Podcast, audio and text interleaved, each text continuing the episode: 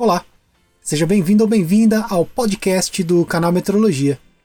Aqui é Marlon J. Martins, está começando mais uma edição do nosso podcast focado na ciência das medições. E o tema do episódio de hoje é a importância da normalização para a metrologia. Convidamos Vanilson Fragoso, consultor, auditor e professor de pós-graduação nas disciplinas de Sistema de Gestão. Ele vai explicar para a gente qual a importância das normas para a metrologia e vai nos falar quais as vantagens de um processo normalizado. Mas antes de ir para nossa conversa com o professor Vanilson, eu quero pedir para você seguir as redes sociais do canal Metrologia. Se quiser falar comigo, mandar um oi ou falar sobre o podcast, é só me chamar lá no Instagram. Procura por Marlon J. Martins. Ouça agora o episódio A Importância da Normalização para a Metrologia.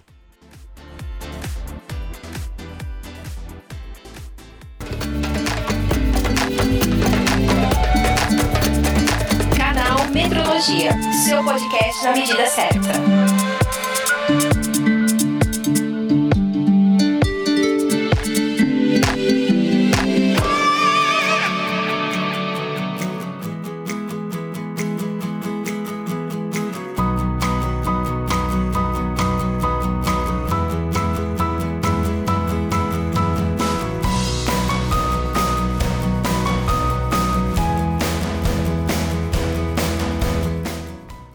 Primeiro eu vou me apresentar, eu sou o Cresivando Fernandes, sou um dos criadores do canal Metrologia, sou responsável pelos vídeos, por toda essa parte das redes sociais, pelo site. Eu, junto com o meu amigo Marlon, né Marlon? Isso aí, Cresivando. Boa noite, sou o Marlon, responsável pelo podcast do canal Metrologia, também escrevo alguns artigos lá para o canal. Vamos lá, para o nosso convidado. É, esse que está aí no centro da tela é o Vanilson Fragoso Silva, consultor e auditor das normas NBR ISO 17025, da ISO 9001, da ISO 14001 e da ISO 45001. Professor de pós-graduação nas disciplinas de Sistema Integrado de Gestão, Auditoria de Sistemas de Gestão, Sistema de Gestão Ambiental nas organizações, entre outras várias disciplinas. Atualmente ele, tá, ele é um mestrando em Ciências do Meio Ambiente pela Universidade Veiga de Almeida e é o cabeça por trás da SIG Consultoria. Vanilson, seja muito bem-vindo ao canal Metrologia e obrigado por ter aceitado esse convite, tá certo? É uma honra para a gente recebê-lo aqui hoje. Muito obrigado, Cresivando, Marlon, pela oportunidade. Obrigado às pessoas que estão nos assistindo aí agradecer todos vocês, agradecer o canal, desejar sucesso para vocês aberta nessas iniciativas. Um monte de gente boa aí na, nas semanas, alguns que eu conheço, que eu tenho o prazer de conhecer. Estamos aqui, prontos para colaborar da melhor maneira possível e bater um papo bacana sobre normalização, tentando fazer com que esse assunto não seja muito chato. Eu tenho certeza que, que não vai ser chato e a gente vai aprender muito, muito mesmo com você e eu não poderia começar diferente. Né? Eu quero saber do Vanilson o que é normalização.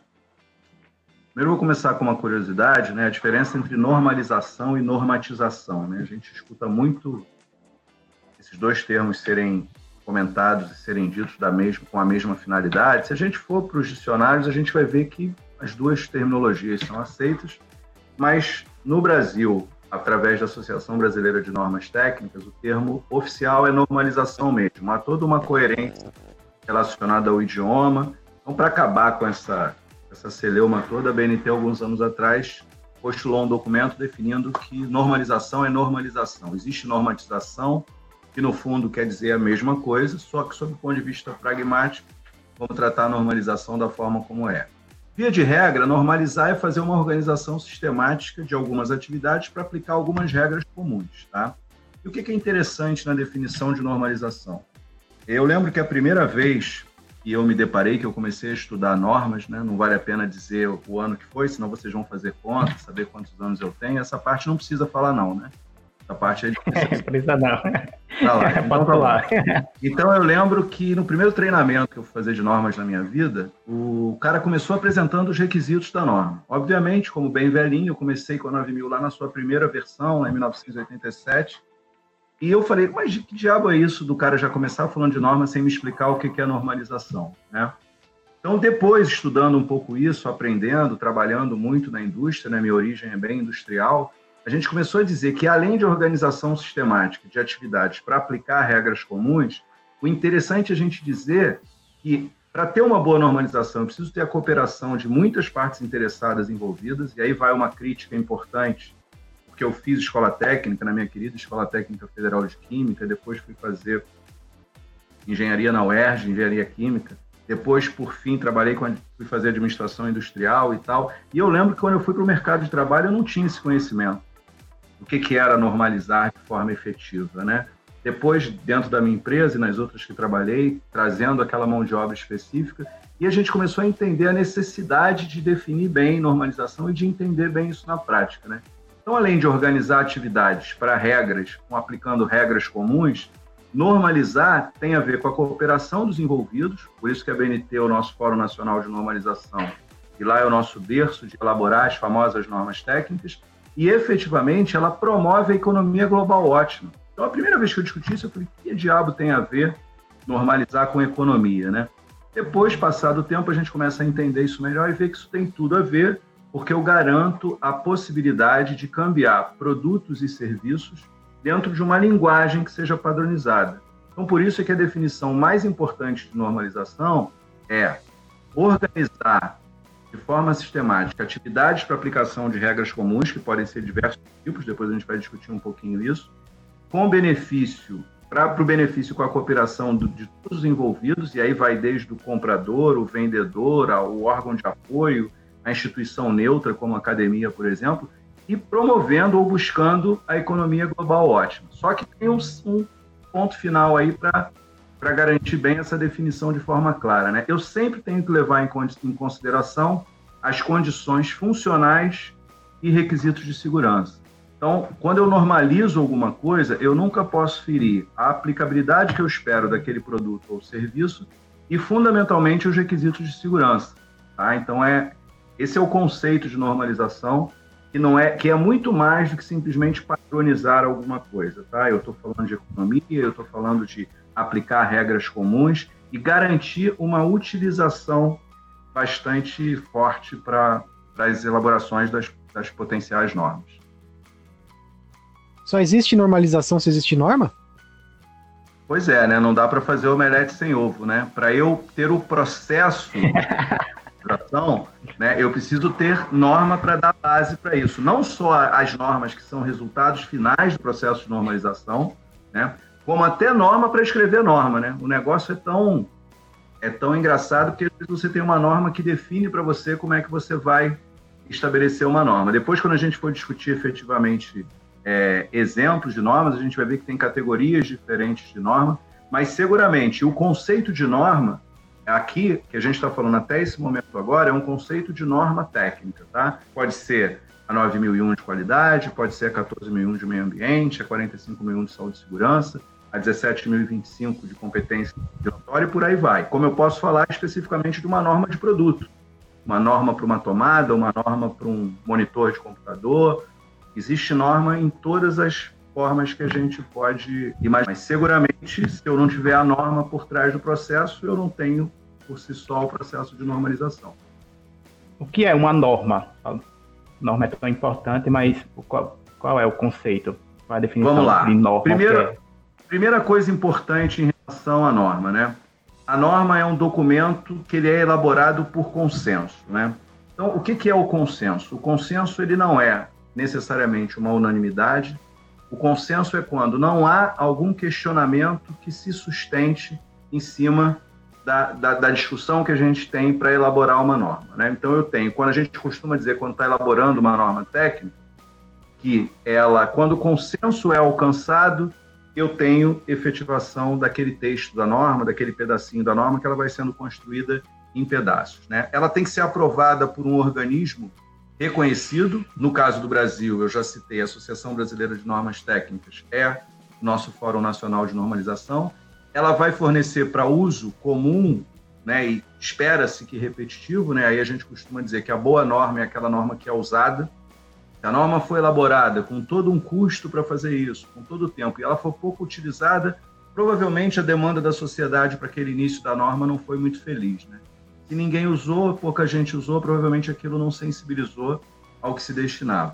E aí eu entro no aspecto agora de subdividir os tipos de normas. Né? Essas que eu já citei, 9, 14, 45, 17, 25, são normas que definem requisitos e a gente chama de normas contratuais ou normas que têm cláusula.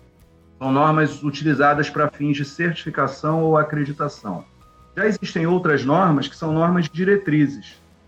Essas normas, elas não necessariamente vão emprestar essa sua credibilidade para você ter um certificado na parede. São normas que vão dizer como eu faço alguma coisa. Tá? Então, por exemplo, uma das mais famosas dentro da nossa seara é a 19011, que é uma norma que nos ensina a fazer auditoria. Existem as normas que definem características. Essas normas, elas são normas que a gente chama de norma de produto. Tá? Ela vai ter lá a especificação, as características, dependendo do tipo de produto que eu tenho. Então, é, esses são os três tipos de norma que eu vou usar isso visando a obtenção de, de quê? De um grau ótimo de ordenação num dado contexto. Então, se eu pego a 9001, que talvez seja, seguramente, dentre as normas de gestão, a mais conhecida, que é a de gestão de qualidade, é um documento que foi elaborado internacionalmente pela ISO, né, que é o Organismo Internacional de Normalização, que foi, que trata, que fornece para uso comum e repetitivo regras, regras de quê? De sistema de gestão de qualidade, teoricamente para uso comum e repetitivo, e aí a gente chancela isso de forma super, super adequada, né? existem milhares de certificações ISO 9001 no mundo inteiro, e ela visa obter um grau ótimo relativo ao contexto de sistema de gestão de qualidade. Então, as empresas que implementarem a ISO 9001 vão querer demonstrar para uma terceira parte que elas cumprem aqueles requisitos e aquele requisito vai poder ser usado como um instrumento comercial para garantir uma maior participação dela do mercado, para melhorar o seu desempenho interno, visando ter um bom sistema de gestão da qualidade e outras finalidades que são possíveis. Então, é, essa é a definição de norma que é fundamental que a gente chame atenção que, via de regra, num primeiro momento, toda norma técnica ela é voluntária. Então, a gente já começa a distinguir norma de legislação. Eu não estou falando de legislação por enquanto em momento algum, eu estou falando apenas em norma técnica. Daqui a pouco a gente vai traçar o paralelo entre uma coisa e outra. Você falou que tem norma que às vezes é elaborada que não é utilizada. É, quem, que, quem que solicita a elaboração de uma norma normalmente? Então, Marlon, o processo de, de elaboração de norma, ele começa por uma demanda de sociedade, tá? Uma necessidade, por exemplo, olha, eu preciso Vou pegar o exemplo agora do, do Covid-19, que a gente acaba tendo um bom exemplo para discutir. Né? Seguramente vão surgir diversas normas, como já surgiram, estão em, em processo de elaboração, mediante esse cenário atípico que a gente está falando. Só para vocês terem uma ideia, essa semana eu estou fazendo um treinamento de interpretação da ISO 45001, que é a norma de gestão de saúde e segurança ocupacional. A ISO decidiu, tem aproximadamente umas três semanas, criar a ISO 45003, que é uma norma que vai tratar efetivamente de sistema de gestão de saúde e segurança é, ocupacional relacionado a doenças psicológicas, porque não tem quase ninguém ficando maluco, né, de ficar preso em casa o todo, então há uma demanda da sociedade para isso, isso é submetido a um encadeamento de etapas para você, a partir do momento em que há uma aceitação por isso, aí esse órgão normalizador em se tratando da BNT, seria uma norma nacional, em se tratando da ISO, seria uma norma internacional. Ele vai seguir um fluxo de uma preparação inicial de texto, isso vai passar por algumas etapas de aprovação. Feito isso, essa norma ela vai ser votada, vai se estabelecer aquele tal consenso que eu falei para vocês antes, e por fim você vai ter uma norma técnica emitida. Só para vocês terem uma ideia, a título de curiosidade, o tempo médio de elaboração de uma norma nacional ou internacional, via de regra, pode oscilar entre 7 e 10 anos. Esse tempo tem caído ao longo dos anos. Né? Eu escuto falar que com a tecnologia de informação isso vai cair muito. Os meus cabelos caíram antes de cair o tempo da inovação tecnológica para ajudar, porque é muito país para discutir, é muita gente, e chegar ao tal do consenso na elaboração de uma norma, prezados, não é uma tarefa muito fácil. Mas esse é um exemplo, então, seguramente a gente. Só que eu estou falando em norma voluntária, tá? Não começamos a falar ainda em legislação, daqui a pouco a gente vai traçar esse paralelo. Ok. Aproveitando aqui, tem uma pergunta aqui do nosso amigo Elcio. Né? O Elcio participou de uma live com a gente aqui, falando sobre incerteza de medição. Aconselho todo mundo a assistir, quem tiver interesse. E Mas eu combinei Elcio... com o Elcio que eu não ia perguntar para ele, para ele não perguntar para mim. Ele não está com. Ele falou aqui, ó, a norma não precisa ser um consenso, mas é essencial que se tenha representatividade, correto? Em caso positivo, como se estabelece a representatividade? Então, vamos lá. Na verdade, o, respondendo ao Elcio, quando a gente fala obtida por consenso, né, a gente quer dizer o seguinte: pela BNT, consenso significa quando não há uma contestação fundamentada. Então, essa representatividade, ela de fato ela vai ser obtida mediante a finalidade da norma, tá? E mediante todos os participantes desse processo. Então, a ISO, por exemplo, que é o Organismo Internacional de Normalização, ele tem atualmente 164 países votantes. Tá? Então, essa representatividade, ela é, ela é até, até legal discutir isso com o Elcio, né, porque ele entende um pouco dessa área né, de representatividade, mas você imagina quando eu tenho 164 países votantes e que, infelizmente, as reuniões de elaboração de norma têm um público absolutamente pequeno. Então, de que representatividade estatística a gente está falando numa hora dessa? Então, essa representatividade, ela é chancelada, sim, por meio dos organismos normalizadores nacionais, que no caso do Brasil é a BNT, que está pendurada na ISO, que é o Organismo Internacional de Normalização, e a partir daí essa norma ela vai assumir sim essa representatividade. Entretanto, lembra que eu falei um pouquinho antes, né, algumas normas são pouco usadas. Então, para mim, o processo mais importante da história é que se a demanda da sociedade lá no início não foi feliz, a gente vai, vai elaborar uma norma, vai ter todo um custo associado a isso, e talvez a aplicabilidade dessa norma não seja bom, não, não entregue esse retorno que a sociedade especifica. Só para complementar essa deixa que o Elcio deu aí, é, eu gosto muito de, quando a gente está discutindo normalização, né, dizer tem um dado extremamente consagrado né, que diz quanto mais normas técnicas uma nação tem, maior é o PIB dela. É, eu acho que esse dado, por si só, ele representa muito. Nós, nesse momento da Covid aqui, estamos sofrendo muito mais por falta de normalização e por falta de padronização.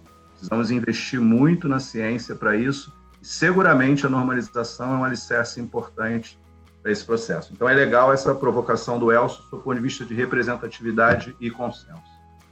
Ô Vanilson, fora a BNT, tem outra instituição que pode elaborar essas normas técnicas? Tem um, tem um monte, né? A gente tem a BNT como organização, como Associação Brasileira de Normas Técnicas, ela é um organismo nacional, na pirâmide de normalização, a gente tem as normas empresariais, que estão lá no primeiro nível. Por exemplo, a Petrobras foi um organismo normalizador durante muito tempo, ela emitia as normas empresariais. A gente tem as normas é, associativas, que é as associações representativas do setor emitem, como, por exemplo, IABR, Instituto Aço Brasil, IBP, outras, outras associações representativas de cimento posto, onde é um número bem grande. Num terceiro nível, a gente tem a norma nacional, aí é a norma BNT, a famosa NBR, né? ABNT, NBR. Num nível superior, a gente tem a norma regional, que acompanha os famosos blocos econômicos, né? então a gente tem norma Mercosul, norma ALCA, norma Comunidade Europeia. Depois a gente tem as normas é, internacionais, aí é onde entra a ISO, tá? que representa, que faz parte de todas as normas técnicas que você, que você define em cima da ISO, com exceção das normas de telecomunicações, que aí a ITU é o órgão normalizador para telecomunicações, e a eletroeletrônica, que aí é, fica sob os auspícios da IST. Tá? Além disso, tem outras normas que a gente às vezes pode classificar, que é o que a gente chama de norma privada, Dando um bom exemplo para isso, a OSA 18001 de Saúde e Segurança, ela ocupou esse papel do mercado antes da ISO resolver fazer a ISO 45001, que é a norma de gestão de saúde e segurança ocupacional, que é a mais novinha do núcleo duro de normas de gestão. Né? Ela foi emitida em 2018. Então, esses níveis de normalizações. Então, é muito importante a gente saber que eu não preciso estar amarrado num lugar só. É bem democrático e para um mundo globalizado como a gente vive, o ideal, do ponto de vista da economia global ótima que a gente falou lá do início, o ideal é que a gente tenha sempre as normas internacionais. Né? Não só a título de curiosidade, o nome completo da norma ISO 9001 de gestão de qualidade, dentro dessa escadinha toda que eu falei, é ABNT, NBR, NM de norma Mercosul, ISO 9001 versão 2015. Então, isso significa dizer que essa norma é aceita nos 164 países que são hoje signatários do Organismo Internacional de Normalização, que é isso. A norma, quando vai fazer, vai, desenvolveu a ISO. Ela é desenvolvida em inglês. Aí ela é mandada para esses 164 Quatro. países em inglês. depois você tem que se preocupar em fazer a tradução. É, tem um, tem idiomas, todo, né? É, tem toda Esse... uma depois uma interpretação por cima disso. Então vamos lá. Em, em, tese, sim, é isso que você falou, mas só explicar um pouquinho que o sentido é, é um pouco diferente, né? A gente começa a discutir a norma nos países membros, né? Então eu participo, por exemplo, de alguns grupos da BNT, onde a gente discute a elaboração de normas, a gente se posiciona em relação a isso. Os nossos comentários eles são enviados em inglês, que obviamente é a língua universal para isso. É, depois que ele passa a ser criticado, a gente passa a responder o que volta para fazer o alinhamento, para a gente obter aquele tal consenso que a gente falou, em documentos em inglês. No final, quando o texto ao final, lá depois que eu saio da minuta final, que a gente chama de Final Draft International Standard, que é o famoso FDIS, naquele momento é que entra a tradução oficial para isso. Uma coisa interessante, Marlon, no que você está falando, é que a gente tem muitos problemas de idioma, né? Uhum. Uma terminologia que é muito importante dentro da área de normalização é que no idioma inglês, por exemplo, eu posso usar é, o may e o can em sentidos diferentes. Né? Na língua portuguesa, a gente só tem o pode para isso. Na hora que sai a norma brasileira, ela sai com o que a gente chama de nota brasileira, e vai explicar exatamente isso. Ó, pelo nosso idioma, aqui é utilizado apenas o pode. Então, em dado momento, você vai ter alguns problemas, por isso que tradução de norma é um negócio um pouco complicado. Né? E por isso que é legal ter a chancela da ISO. Quando a gente viveu muito tempo sem efetivamente a norma ISO de saúde e segurança, a gente usava OSAs que tinham um monte de traduções no mundo inteiro. Então, em dado momento, parece um detalhe pequeno, mas às vezes a mudança de uma palavra dentro de um contexto, de uma frase inteira da norma, pode mudar completamente o sentido dela.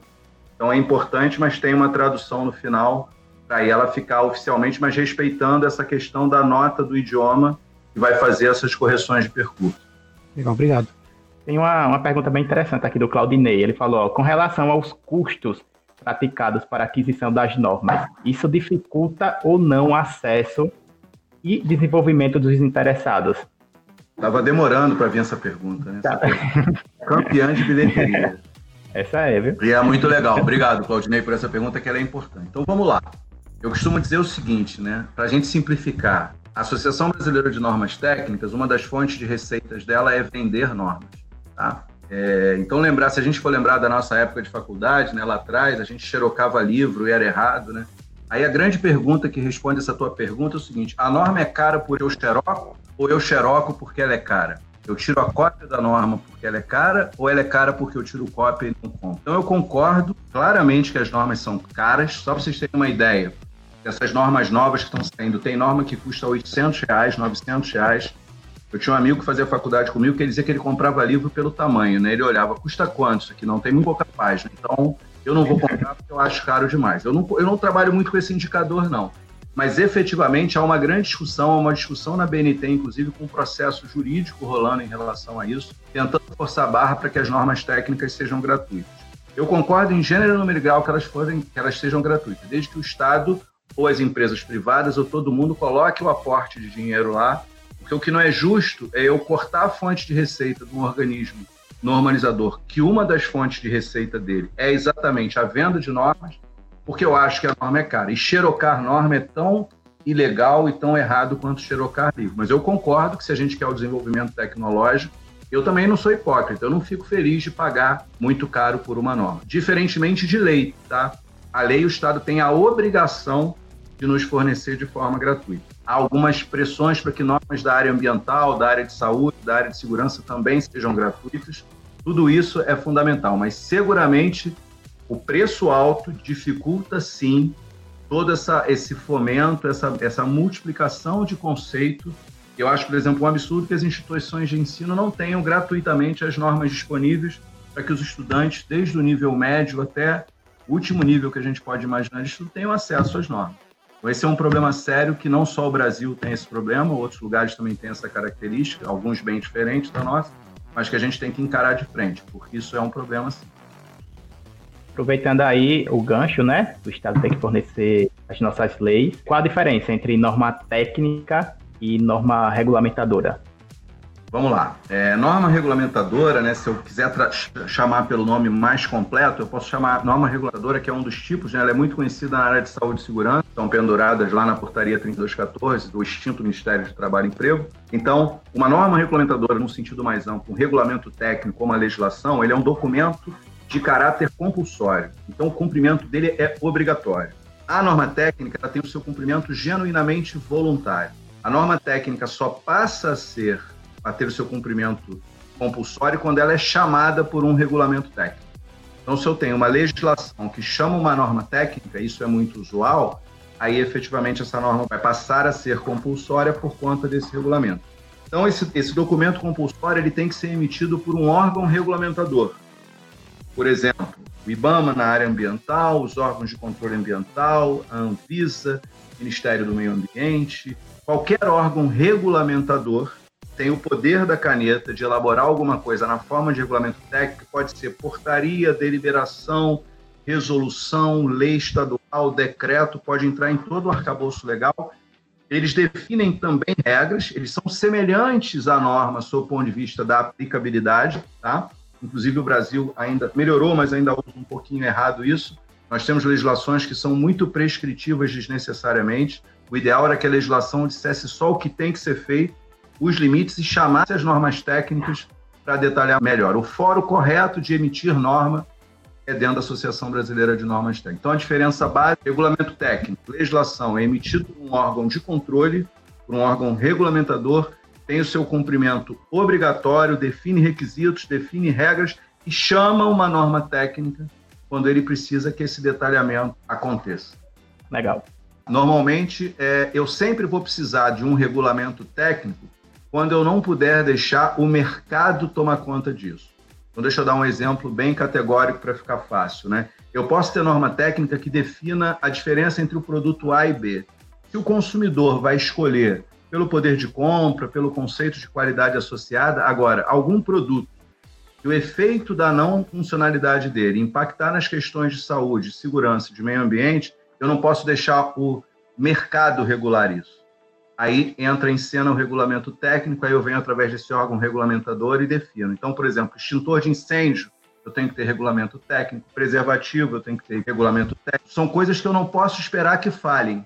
Então, para isso, eu pego o jamegão lá, a chancela de um organismo regulamentador, que tem o poder da caneta, para obrigar o cumprimento. O que não significa dizer que vai funcionar bem, tá? Para funcionar bem, eu tenho que ter fiscalização, eu tenho que ter a, a notoriedade do outro lado. Mas pelo menos eu tenho a computatoriedade aí garantida por meio desse organismo regulamentador. O organismo regulamentador, no caso, seria como se fosse o Inmetro? O Inmetro não. O Inmetro é um organismo acreditador. Ele até emite regulamentos técnicos que tem também a sua obrigatoriedade sobre a chancela do que a gente fala. Por exemplo, se eu, se eu levar para o lado da metrologia legal, né? se eu trabalhar lá metrologia científica, metrologia industrial e metrologia legal. Tudo aquilo que está relacionado à metrologia legal, que eu vou envolver qualidade, eh, meio ambiente, saúde e segurança, lesar o consumidor final, eu tenho que levar para a metrologia legal, porque é uma metrologia que vai ter a compulsoriedade por trás dela. Agora, na metrologia científica ou metrologia industrial, aí eu estou usando os mesmos conceitos de metrologia, mas dentro de uma seara que pode ou não ser compulsória. Tá? Um Inmetro é um organismo acreditador, ele tem um papel de acreditar esse processo, tá? ele tem o poder de governo, né? ele é delegado por meio de um documento legal através do governo brasileiro, há muitos anos atrás, e ele efetivamente tem esse papel importante, mas talvez o melhor exemplo para os formuladores de regulamento técnico sejam IBAMA, Anvisa, o antigo Ministério do Trabalho e Emprego, que virou uma secretaria pendurado no Ministério de Economia, até outros organismos que também têm esse poder, né, das esferas estaduais e municipais, mas que têm esse poder de lei de definir coisas obrigatórias ou compulsórias. E onde se aplicam as normas?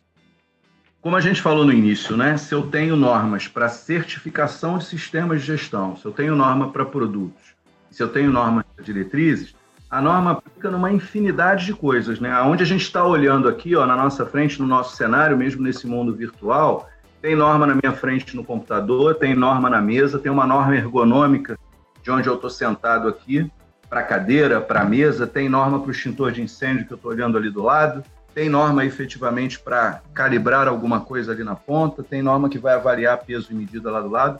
Então a norma está em tudo quanto é lugar. A gente costuma brincar nos treinamentos, fazer um slide onde a gente mora. Normas estão em toda parte. Se você pega qualquer cenário físico, você vai ver normas aplicadas a produtos, normas aplicáveis a processos, normas aplicáveis a sistemas de gestão, normas aplicáveis à certificação de pessoas, normas aplicáveis a regulamentos técnicos específicos para dar base para esses regulamentos técnicos. Então, é uma infinidade associada a normas de características, diretrizes e normas para fins de certificação. São aquelas que a gente falou no início. E o nosso próximo questionamento é por causa das normas existem as famosas barreiras técnicas. Então, vamos lá. Essa discussão ela é bem bacana, né? E a gente tem ela já há muito tempo.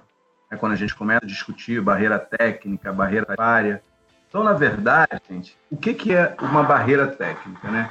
Via de regra, é mais importante a gente dizer o seguinte: se eu, eu posso ter barreiras comerciais se eu usar normas ou regulamento técnico que não seja transparente ou que não se baseiam em normas internacionalmente aceitas. Em função disso, isso pode levar para um procedimento inadequado de avaliação de conformidade, né, que pode ser ou inadequado ou difícil de comparação, ou criar dificuldade, como, por exemplo, um absoluto arsenal de inspeções rigorosas de forma excessiva, e aí, se eu fizer isso, de fato eu estou criando a barreira, mas não é por conta da norma que eu tenho a barreira técnica. É o mau uso da má norma é que vai me levar a ter uma barreira técnica. Então, há sim, obviamente, que por determinado por, por políticas industriais, inclusive de nações, criar dificuldades para poder preservar o seu fornecedor local e às vezes isso é inadvertido. E vai fazer isso como? quando criar normas ruins ou regulamentos técnicos ruins, pouco transparentes ou que não permitam essa concorrência da melhor forma possível, né? Então é, é fundamental a gente quebrar esse paradigma muito antigo, que não é a norma técnica que atrapalha a barreira, é o mau uso da norma técnica ou do regulamento que aí sim vai estabelecer esse tipo de coisa. É a mesma coisa se eu tributar um produto com cinco impostos diferentes, ninguém consegue trazer esse produto aqui para o Brasil. Aí são regras aduaneiras que são ruins, que não deixam de ser normas, mas que vão simplesmente dificultar.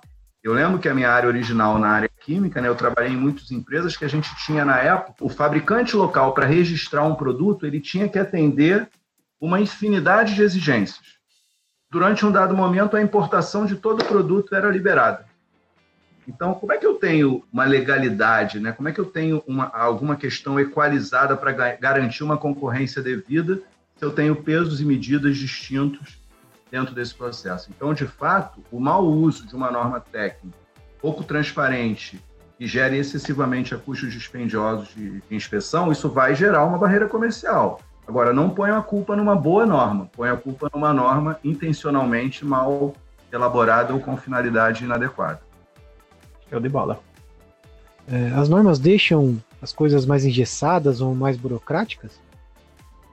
Vamos lá, teoria geral de administração, né? Burocracia é bom ou é ruim? Então, a burocracia excessiva é ruim. Você vai dizer assim, vem cá, eu preciso ter uma norma um procedimento para botar o crachá na hora que eu entro na empresa? Não. Criar uma norma para isso é uma absoluta idiotice. Agora, será que ter uma norma, até o negócio do crachá me remeteu a uma, uma entrevista que eu estava ouvindo essa semana, né? A gente simplificou e desenvolveu muitas coisas e disse o seguinte, não tem mais crachá porque as pessoas agora vão botar o dedinho na impressão digital. Tem norma por trás disso tudo, né? Mas com a contaminação do Covid, está todo mundo voltando para o crachá, porque o dedinho não pode funcionar, senão vai ser um grande vetor de contaminação. Então, a norma ingessa se ela for mal elaborada. Agora, se ela disser ao que veio, se ela esclarecer de forma muito clara aquele propósito dela, ela tende a padronizar, a ajudar e a colaborar. Normas mal escritas atrapalham, não tenha dúvida eu que trabalho na área de gestão há muitos anos, eu olho um procedimento que eu escrevi lá no final, no início da década de 90, eu tenho vergonha, da vontade de eu jogar fora e dizer, meu Deus do céu, não fui eu que fiz isso. Tão ruim que é. As normas antigas nos induziam a fazer muitos procedimentos. Né? E procedimento e norma numa linguagem corriqueira é a mesma coisa, né? mas na nossa área a gente consegue distinguir bem isso. Um procedimento exagerado, ele vai atrapalhar o funcionamento de uma organização? Sem dúvida que vai. Tanto que na versão atual das normas certificáveis não existe mais obrigatoriedade de procedimento. A gente evoluiu e chamou tudo isso agora de informação documentada. O mundo está muito mais ágil, a gente precisa de praticidade, a gente precisa de eficácia, a gente não precisa de uma padronização. Eu critico muito as versões antigas da norma, eu apelidava elas de normas cartoriais. Né? A gente construía sistema de gestão para provar que o óbvio é óbvio, isso não existe. Eu não tenho, não é isso que vai agregar valor. Então, se uma norma começar a falar muito dizer pouco, começar a ser extremamente redundante, extremamente prolixa, seguramente ela foi mal escrita. Seguramente aí ela vai atrapalhar. Mas se ela for bem feita com a finalidade que ela tem, dentro daquele dado contexto que ela falou, uma boa norma, seguramente ela não vai engessar, ela vai facilitar o processo. Mas uma norma ruim engessa sim. Quais as vantagens de se ter os processos normalizados? Padronização é o principal dele, né? A partir do momento em que eu tenho um processo normalizado, eu garanto que esse processo pode ser repetido de uma forma bem consistente. Além disso, eu garanto a, a diminuição efetiva das alterações que podem vir desse processo não ser normalizado, né? Cada um fazer de um jeito. Aí é legal a gente usar um exemplo do dia a dia, né? Eu posso ter uma receita industrial onde eu siga de forma padronizada, de forma normalizada e teoricamente aquilo vai me levar para o mesmo lugar. Agora, o chefe de cozinha talvez famoso, ele não vai querer seguir esse exemplo da receita, né? Daquela receita certinha, vai querer dar o toque dele. Então, a vantagem do processo normalizado é garantir uma padronização nesse processo e para muitas finalidades isso vai ser muito bom vou diminuir bastante essa heterogeneidade que pode ser que eu não queira para aquele dado processo. Tá? Então, seguramente, um processo normalizado ajuda bastante na grande maioria dos casos. E só se tem declaração de conformidade quando se declara que o produto ou serviço está de acordo com a norma? Vamos lá, agora a gente está entrando numa coisa que a gente chama de avaliação de conformidade. Né? Posso ter declaração de conformidade quando uma empresa ou um produto, né? Ele demonstra o atendimento àqueles requisitos. Aí eu tenho por trás uma norma que eu vou comparar.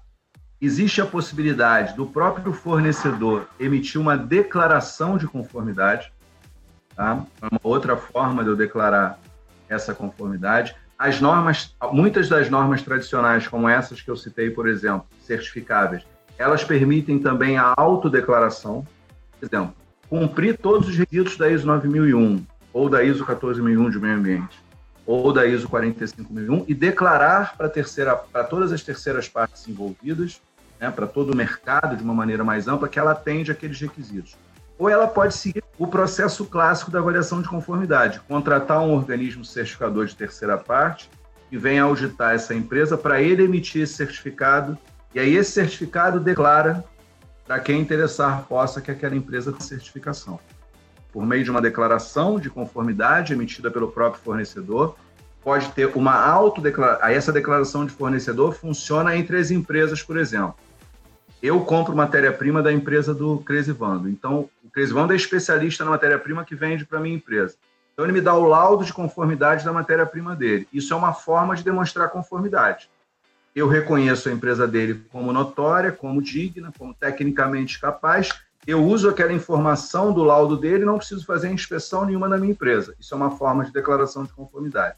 Agora, além disso, eu quero que a empresa do Cresivando se certifique na 9001. Eu, na posição de cliente, vou solicitar isso para ele. Eu não mando nele, mas eu influencio. Então, eu vou dizer, olha, para você continuar me fornecendo, você tem que estar certificado no 9001. Eu estou exigindo dele uma outra demonstração de conformidade. Tá? Ou ele pode dizer para mim, não, Vanilson, eu atendo os requisitos da 9001, mas eu não quero gastar dinheiro com a certificação. Vai caber a mim, como cliente, saber se eu vou acreditar nele. E qual a diferença da auditoria de terceira parte para a autodeclaração? É que a autodeclaração, eu preciso acreditar nele. Uma auditoria de terceira parte foi um ente neutro, que é o organismo certificador, auditou a empresa dele e chancelou, recomendou a certificação dele o ideal das certificações, embora existem outras, é que ela seja acreditada, e vem o papel do Inmetro. O Inmetro acredita o organismo certificador, quer seja para produto, para sistemas, para treinamento, aí é uma infinidade de coisas. Então, esses são os exemplos de avaliação de conformidade. Eu, como cliente, posso ir na empresa dele e auditar a empresa dele. Aí é o que a gente chama de uma auditoria de segunda parte, né? Porque eu, cliente, audito a empresa dele. Então, esses são os exemplos de declaração de conformidade, tá? Agora vamos para a pergunta que não quer calar. Existe metrologia sem normas? Nunca, né? Imagina, se a gente está falando, eu dei alguns exemplos de propósito de coisas muito mais corriqueiras. Imagina se a gente entra na ciência de medição e começa a falar em padrões rastreáveis, em regras, em procedimentos analíticos, em toda essa seara absolutamente técnica. Como é que a gente consegue fazer isso sem norma técnica? É um pilar absolutamente imprescindível para eu ter uma boa metrologia, né? Quer seja ela científica, industrial, legal, eu vou ter normas e regulamentos dando base para isso, dependendo da finalidade da minha metrologia, quer seja para um padrão rastreável, quer seja para definir a forma de padronizar um método analítico, quer seja para criar uma 17.025, por exemplo, para avaliar a competência dos laboratórios para fins de acreditação.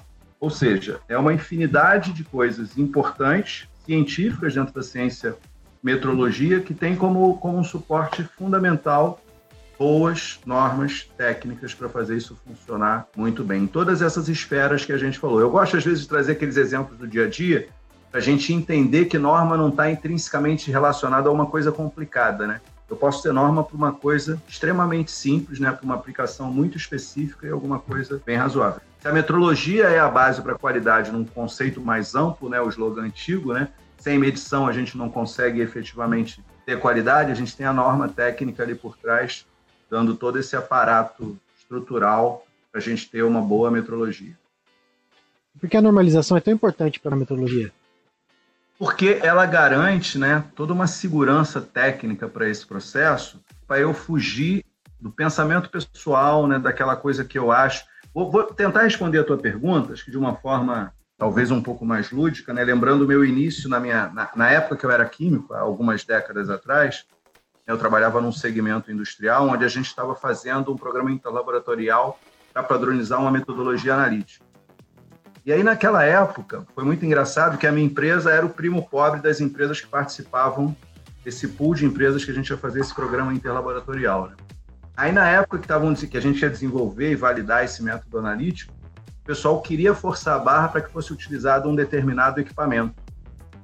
Custava uma fortuna, custava milhares de dólares. Se eu fosse pedir aquele ao meu diretor na época e comprasse aquilo, seguramente ele ia me mandar embora, porque eu fazia três ensaios por mês, então não, não existia a menor necessidade, não havia justificação de custo-benefício de eu fazer aquele investimento. E obrigando já naquela época, seguramente conhecendo 5% do que eu conheço hoje, mas eu achava inadmissível que eu fosse forçado a garantir alguma coisa, que a gente começasse a padronizar um método em cima de um equipamento. E eu dizia para ele: não, a gente tem que padronizar o seguinte: vamos fazer programa interlaboratorial, vamos distribuir as amostras, vamos fazer todas essas análises. Se os meus resultados ficarem muito longe do de vocês, ficar comprovado efetivamente que é o, a metodologia diferente que eu estou usando está gerando esse desvio, gerando essa minha não presença dentro dessa esse intervalo que a gente considera satisfatório, aí sim eu aceito isso. Mas se não, a gente vai usar o bom conceito de normalização e vamos discutir o que, que a gente está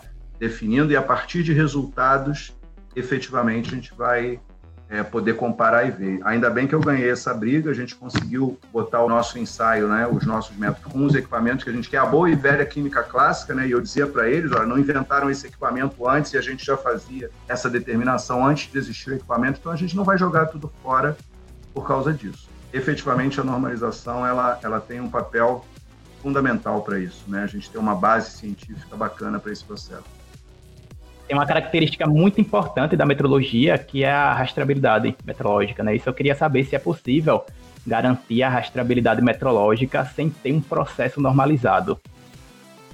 Se eu pego metrologia como uma coisa mais ampla e entro em rastreabilidade metrológica, que é uma coisa muito mais específica, mas eu continuo sendo subserviente necessariamente de todo um processo de normalização de trás, senão toda a confiabilidade que eu tenho que ter, do ponto de vista dessa rastreabilidade metrológica requerida, ela vai se perder. Talvez tentando dar um exemplo, é, uma das críticas que eu faço atuando em, em sistemas de gestão, né, fazendo auditoria, fazendo consultoria, é que durante muito tempo é, as empresas davam um tratamento, né, aí, infelizmente não por culpa dos profissionais, mas por falta de capacitação, era muito comum na auditoria eu pegar um instrumento crítico e dizer para o cara: esse instrumento é crítico aqui para o seu processo, para fins de qualidade, de meio ambiente, saúde e segurança, não importa. Tem certificado de calibração? Ele fala: tem. Aí me entregava o certificado de calibração, eu, no momento de auditoria para auditar, eu dizia: e aí, esse certificado, você fez análise crítica desse certificado? Esse certificado está adequado? Durante muito tempo o cara parava e disse: não, peraí, eu mandei calibrar. Tá bom, você mandou calibrar. Agora, você fez análise crítica, por exemplo, para olhar a rastreabilidade metrológica disso? Na hora que foi feita a curva de, de calibração efetivamente, foi levado em consideração isso? Na hora que você está discutindo incerteza de medição, na hora que você está discutindo a tolerância do processo, esse instrumento é usado para medir o quê? E durante muito tempo a gente dá um tratamento assim muito muito burocrático e limitado a isso, né? Acho que o profissional, por falta de conhecimento, não por culpa dele, ele acha que ele tem que mandar calibrar em algum lugar, pegar aquele certificado e aquilo é a resposta definitiva para ele. A gente sabe que não é, né? Ele tem que entender por que, que ele está buscando aquela confiabilidade metrológica, que está baseado, obviamente, em todo esse processo de rastreabilidade e que tem que ter, obviamente, um processo de normalização bastante seguro e consistente para fazer isso funcionar. A gente vê o que está por trás disso e se gasta muito dinheiro, né? O que é pior, porque às vezes ele está contratando alguma coisa, gastando um dinheiro grande, porque fazer metrologia definitivamente não é barato, e ao mesmo tempo ele não está tirando o benefício daquele processo, né? Calibrar mal feito, né? Fazer uma, uma verificação mal feita, eu coloco todo o meu processo sob risco. Eu coloco todo esse processo sob risco e aí tudo aquilo que eu estou gastando às vezes não vai agregar o valor e dar o retorno que eu imagino. Então, seguramente a normalização, de novo, é toda a base para o processo de rastreabilidade metrológica, que é fundamental para garantir uma boa metrologia.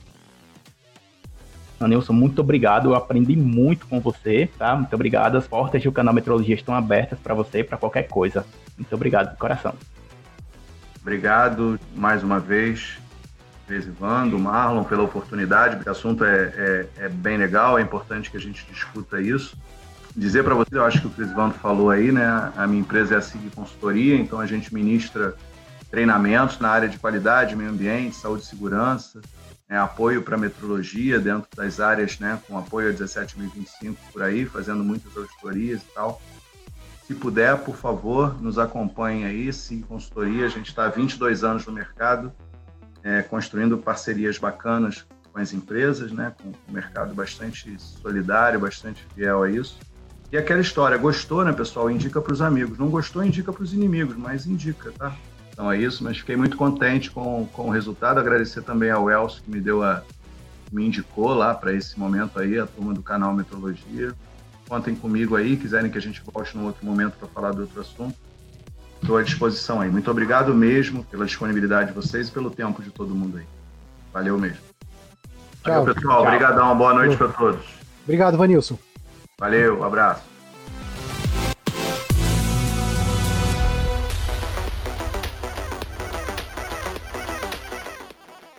Este foi mais um episódio do podcast Canal Metrologia. Para mais conteúdo de metrologia, faz uma visita para a gente lá no site do canal. Além dos conteúdos, você encontra também a loja do canal com camisetas e canecas que tem estampas metrológicas exclusivas. Lá também você vai encontrar nossa plataforma de cursos online. Se você quer que o canal Metrologia cresça cada vez mais e este conteúdo chegue a mais pessoas, se inscreve no nosso canal no YouTube, dá 5 estrelas pra gente lá na Apple Dá um follow pra gente lá na, no Spotify, também no, no Amazon Music, mesmo que você não ouça a gente por essas plataformas. Esses tipos de recomendações ajudam demais a gente aqui no canal. Fale com a gente através do e-mail contato@canalmetrologia.com.br ou pelas redes sociais. É só procurar por Canal Metrologia. Obrigado pela companhia e até o próximo episódio.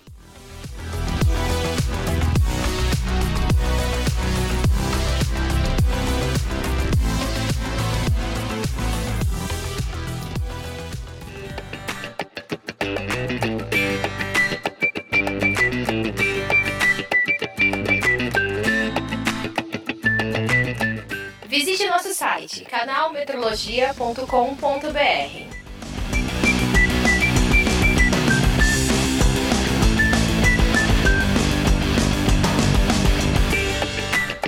thank